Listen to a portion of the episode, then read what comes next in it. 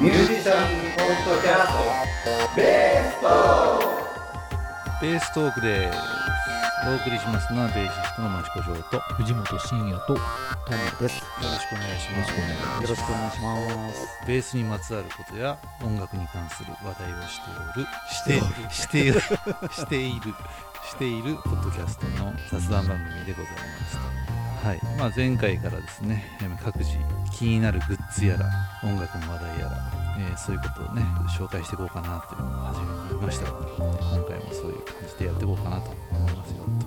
今回私が紹介するのはですねアプリです、はい、久々ですね。アプリネタ。アプリネタ。まあうちらはみんなね3人とも iPhone なわけですけど世界的には Android の方が多いんだよね、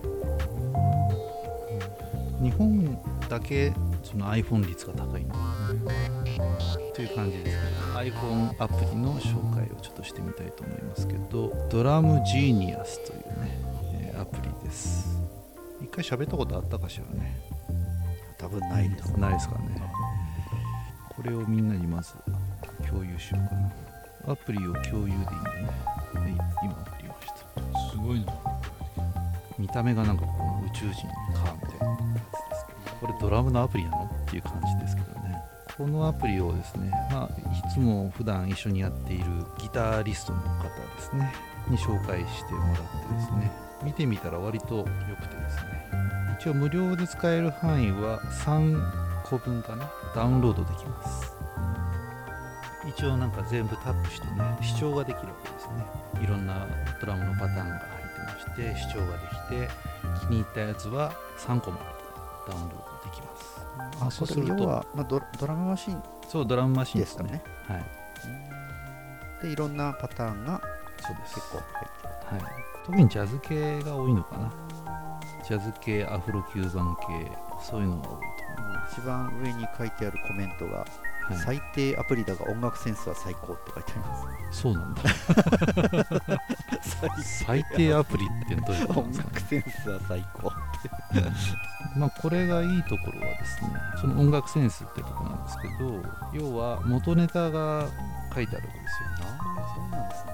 はい、例えば、まあファンキーっていうドラムがありましてファンキーの2番というやつがですねジェームス・ブラウンのレコーディングだよとかね。それを要はコピーして、そうそうそうそう。そうそうビニー・カリューターというドラマーがハービー・ハンコックのアクチュアルプルーフで叩いてますよというパターンですみたいなのが、まあ、2小節4小節ぐらいかな。のループが作ってある感じですね。でそういうまあ元ネタがあるものもあるしないのもあります、うん、要はすごい速いスイングのパターンとかだとフィリー・ジョーがマイルス・デイビスの「オレオ」という曲でやってましたよというパターンとかね。その元ネタも一緒に探せるというか聴けるというか。で普通のねドラムのアプリとかだとやっぱりちょっといまいちジャズのパターンとかだとねそんなにバリエーションないんですけどその元ネタがこの曲のドラマーのやつだよっていうやつだと割とこう耳なじみがいいというかかっこいいねっていう感じになるので結構おすすめかなと思います。全部買っても980円とかなのかな。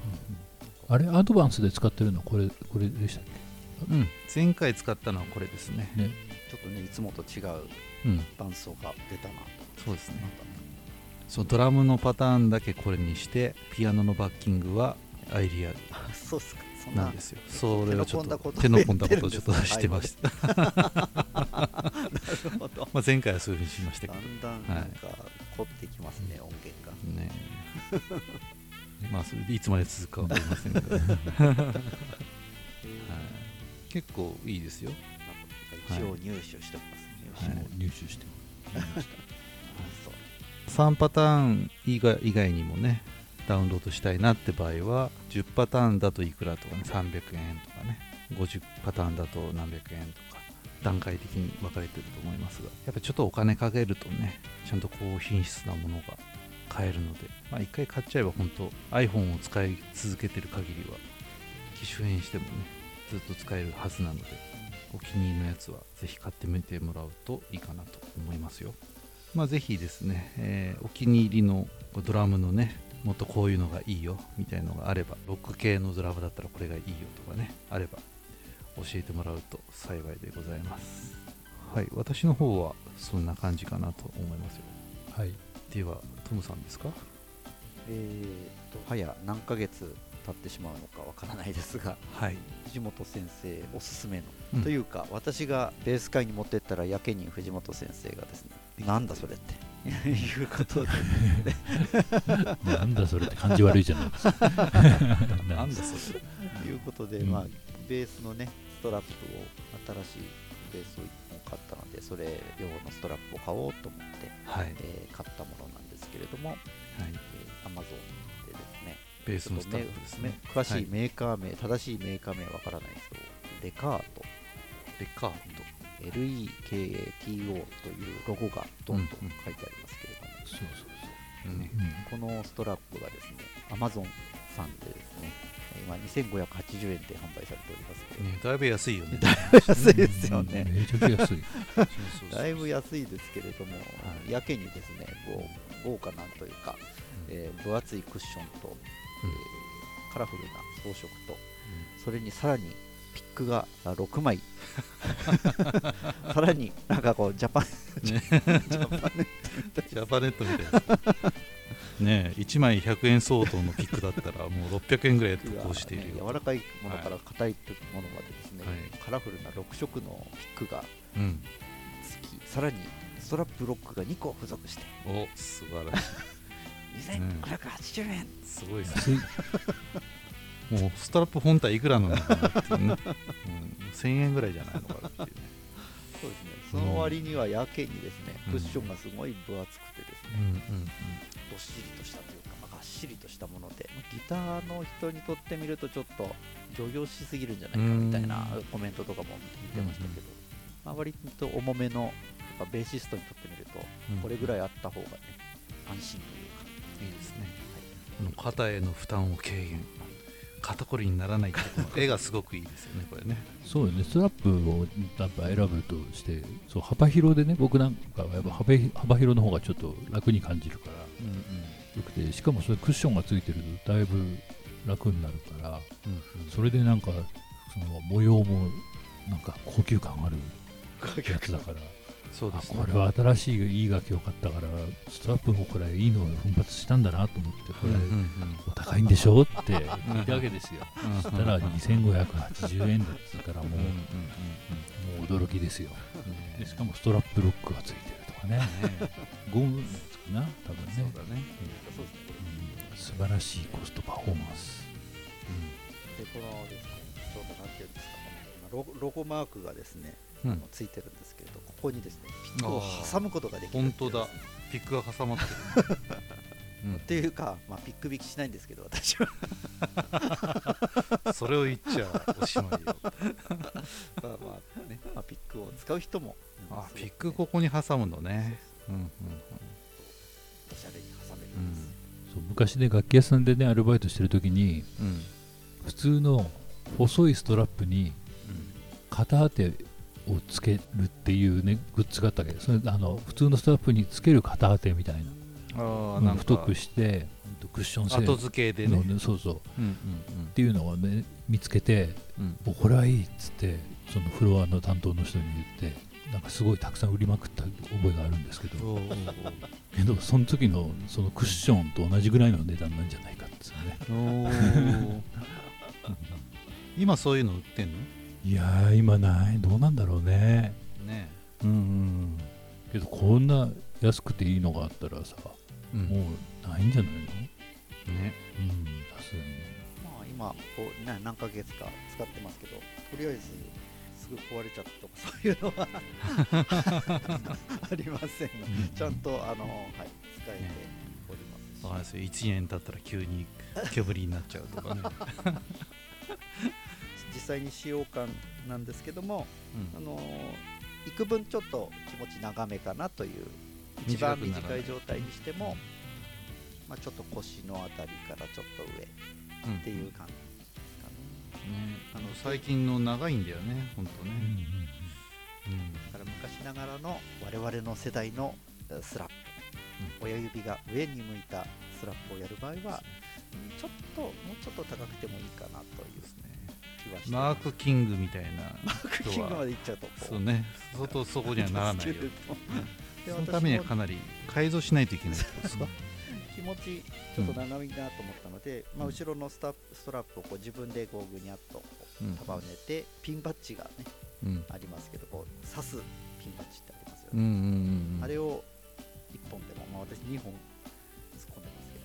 バリって剥がれたりしないですか？どうでしょうね。今のところは大丈夫ですけど大丈夫ですか？激しいアクションとかしないから、振りますような人はちょっとあれです。けど、ねちょっとおっかない気がしますが はい。まあそうですね。まあ、若干その辺がベースのスタイルでいや俺は低いから全然っていう人は全然問題ないと思いますけど、若干高めに構える方は、まあ、何らか一工夫していただくとうんうんいいかなという気はしますね。最近考えるのがめんどくさくてずっとフェンダーのね3000円ぐらいのストラップを使ってるわけですが。あれもね最近長いんだよね。ああそうなんですね。うん長いんですよ。だから目いっぱい短くしてもマークキングにはならない。やっ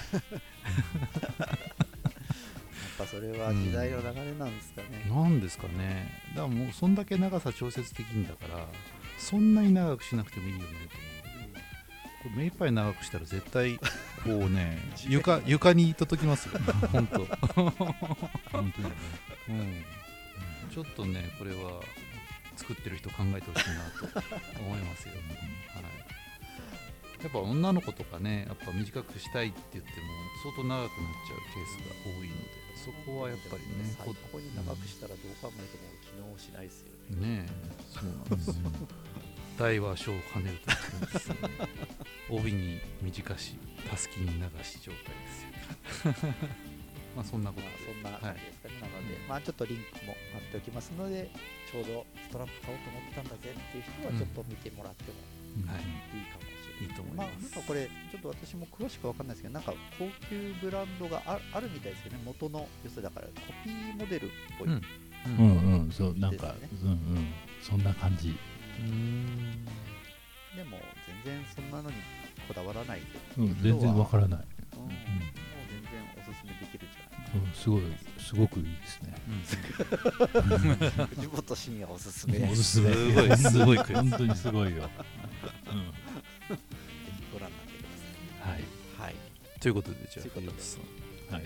まあおすすめなものがないのでうん最近知った名曲。僕の中での名曲、最近でも初めて知ったってことですか？そう藤本先生そうそう。そう、うん。こんなねジミー・ブリスコーザ・リトル・ビーバーズって初めて聞きましたね。ええ。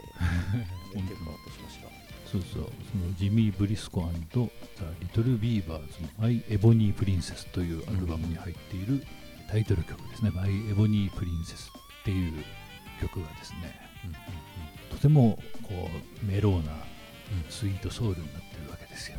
でね。さっき送ってもらってね、うんちらっと聞きましたが、最初は結構地味よね。うんうんと思うでしょ？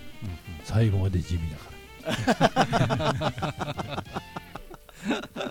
そうこれ74年けど春発売は75年って書いてあるな。うん。1歳か2歳の頃ですね、私たちが。はい。まあまあ地味なんですよとにかく、うんとにかく地味なんだけどずーっと聴けるっていううんね、うん。うんずーっと流して本当によ夜の10時ぐらいから次の日の朝の10時ぐらいまでずっと聴いてましたね このベースがねうん。スタッフとかのうん。うんリーダーのゴードン。エドワーズさん、うんまあとにかくねメローなんだけど男らしいベースをねうん。ぶちかますわけですよ、こうはなかなか弾けないっていうね。うん本当にね素晴らしい音数のすごい少ないけどすごく的確だし。でフィルっつったらスライドがプンプンプンって入るぐらいなんだけど、うん。そこがまた素晴らしい、うんまああと個人的には途中のドラムのね一小節のなんかバンプみたいなのがあるんだけどそれもなかなかかっこいいし。なかなかね、うん曲も素晴らしいしそれのへのアプローチうん。も素晴らしいしテクニックもできそうでできない感じをね、うん、僕本当にね僕の理想ですね。こういうベースが弾けたら、うん、1個ボンって弾いただけでもうん。うもう参りましたっていう音音を出したいなっていうねなんとも言えないこのねこの時代中華もなんかこう余計なことが一切なくて。そうそうそう。ね。ちゃんとアンサンブルして。てうでそのね一個の中にもうすごいバックグラウンドが見えるわけですよ、うん。いろんな要素がね、ん。こうそれがもう本当にもう感動的ですねっていうふうに熱く語ってるんですけど本当に最初から最後まで地味です、うんねかなり地味だよね、うんかなり地味、うん。でしかもなんかちょっとメローな懐かしいサウンドだし、ね昔ながらの昭和の喫茶店みたいな誰もなんかお客さんあんまいなくてでそこで23時間ずっと文庫本読んで粘ってるみたいなところでずっと流れてると最高だね。気になってきたみたいな感じかな、うん、もう最高。本当に。ね。もう時間忘れちゃうって感じ、うんうんもう張り飛んでもいいよって感じね、はい、ぜひあの聞いてみてください。作業してる時に裏でかけてるとかね。そんな感じで聞いてると。そうそうそう。すもう最高よ。いいよね。きっと思いつつも最高すぎてね仕事にならないんだけど。うわかっこいいやべえみたいな。とうんそれあるよね。そうそうそうそうそう。まあそんな感じで僕の人となりがね分かっていただければ先生の感性がうんうん。あの伝わりますよねきっとね、こういう多分多のが好きな分私んだね。が聞くとなんだこれって感じになっちゃうのかもしれない あの音楽ってねやっぱりその場でよく分かんなくても何年か後に聞いたりとかするとねおって思う時ありますから、けどこれは本当に素晴らしいです。うん、なるほなんかでもこうやってねサブスクなんかで、だってこれサブスクのかったら気がつかないですもんね。そうそうそうそう。結局。そうそう。サブスクってなんていうかまあ儲からない音楽業界の人にとってみればね儲からないことになっちゃったのかもしれないけどうん。でもこうやって何十年も前のがパッとこう日の目を見るど、そうそうそうという。すごいですよね。うん、すごい。しかもすごくマニアックな。うん。ねえど どこでももう見つからないような感じのが、うんですよね。これがちゃんとダウンロード数とか再生回数とかでねちゃんと分配されるようなねシステムになっていけばねいいのかなっていう。対応されてるみたいですけど、うん。めちゃくちゃ安いみたいですよ、そうそうそうそう、うん。まあしょうがないですよね。だからできたらいいなあれみたいなね。なんとかチャットみたういな、んまあ、私はあのまああの私ビーズがね好きだって前から言ってますけど、まあ、最近あの配信でね、うん。まあ新曲が出たんですけれど、うんうん。あえて買いましたからね。あそうそうあ Apple Music でも聴けちゃうけど、うんうんうんうん。でも申し訳ないなと思って、うんうん。あのちゃんと購入をしました。真のファンですね。素晴らしい。素晴らしい。気持ち的になんかこうサブスクだけだとなんとなくこうこちらのもう満足できないっていうちゃんと買った人に関してはね紙ジャケットが後から届くとかね。まあ前から言ってますけどね。何かしらあるといいのかなって思いますけどね。何でしたっけ？デジタル著作権？みたいな。絵とかって全部コピーしてねばらまけちゃうけどそこにこうデジタルでちゃんとと著作権を入れるみたいなね。トレーディングカードみそうそうそうそう。意味あんのかなとですわけわかんない世界が最近、私も初めて知ったんだけど、これは正式なものですよっていう鑑定書みたいなのがつくんでしょ。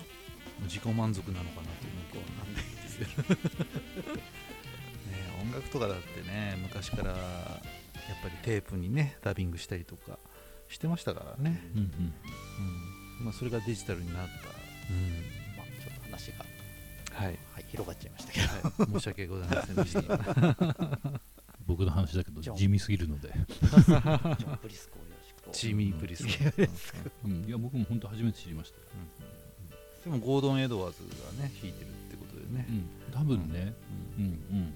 それもちゃんとは調べてないんですけど、うん。あのまあツイッターで流れてきたやつだったので,、でそこにはゴードンエダーズ書いてあってうん。で、まあ、聞いてみたらまああゴードンエダーズっぽいなみたいな感じだったので多分そうだと思います、ね、そう思うことが大事だと。思思えること？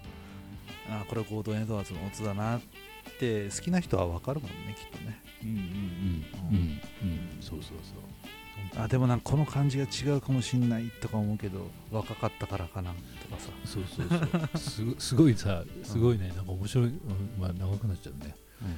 うん。と僕はチャック・レイニーがさんがすごい好きなわけね、でバーナード・ファーディのアルバムで、あれ？これチャック・レイニーっぽいけどちょっと違うなって思ってたの、でこれ誰だろうなって思ってたらゴードン・エドワーズだったのね、ええで話によると、チャック・レイニーの虎でゴードンが行ったらしいんですよ。でチャック・レイニーみたいに弾いてくれっていうリクエストで そういう風に弾いたらしいの。けどね全くチャック・レイニーみたいなことやっててああやっぱできなまあ同じみんな仲間みたいな感じだからできるんだろうけど。影武者だね。そうそうそう。本当に。それで何枚かあるんだよ。こうチャック・レイニーっぽく弾いてるようなね、うん。さすが。うん。そういうね、えうん、そうそう。そんな話をね本当かどうかわかんないけど、聞きましたよ。うん。なんだったか。ちょっとうろ覚えだけどパーバーナード・ファーディの「シャフト」っていうアルバムだったかな。そう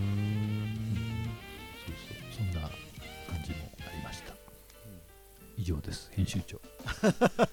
はい。ありがとうございました。いやー深く聞いていくとこういうことがありますよね。はい。ね。うん。うん。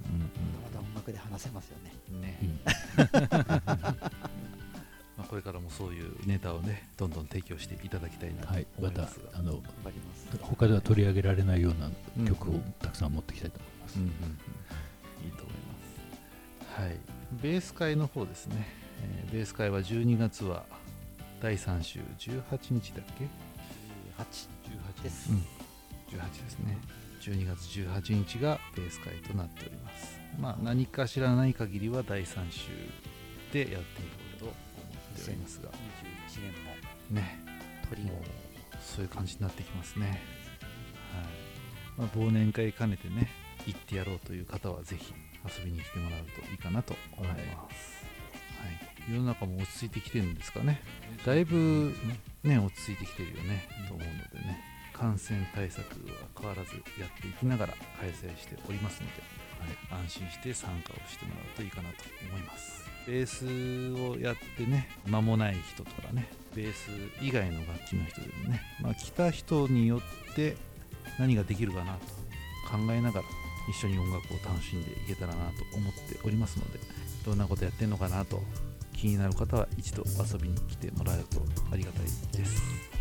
はい、ということで、えーこの後はですねベーストークプラスというのが audiobook.jp の方の聞き放題プランで聞けます。今回はシージャムブルースというねジャズブルースについて話しております。気になる方はそっちも聞いてみてください。ということでお送りしましたのはベーシストのマシュ藤本慎也とトムでしたありがとうございました。ありがとうございました